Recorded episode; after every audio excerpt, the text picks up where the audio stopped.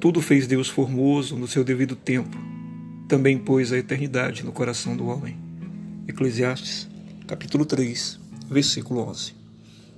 Nosso corpo está preso ao tempo, nosso coração à eternidade. Mesmo o pecador anseia por ser eterno. Ele deseja eternizar o seu prazer proporcionado pelo pecado. Deus colocou em nós um anseio que é perturbador para os incrédulos. Quão horrível deve ser desejar algo que não se crê existir. A eternidade, a vida eterna.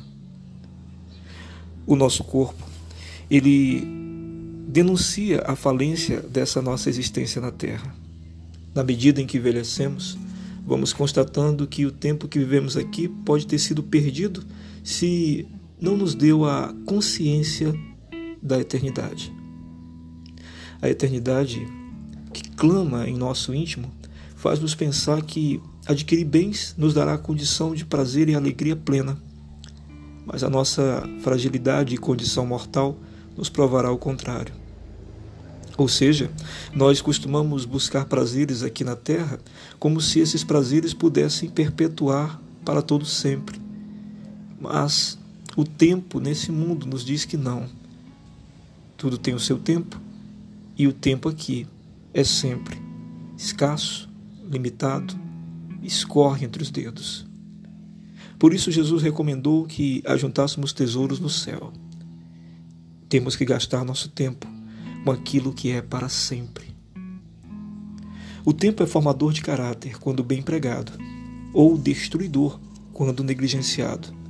Um tempo bem vivido foi gasto com o que é bom e nos tornou melhores para que cresçamos com o passar do tempo e possamos adquirir maturidade, vai-se necessário deixar que Deus nos molde.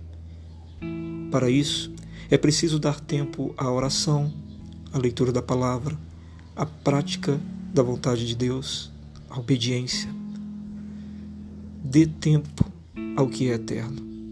Permita que no tempo que você tem aqui nessa terra, Deus possa moldar o teu caráter e colocar em teu coração a eternidade, de tal forma que quando teu corpo desfalecer, não há medo, angústia ou qualquer outra coisa que te possa trazer a morte. Porque no teu coração já estará cheio da eternidade que o Senhor colocou em ti.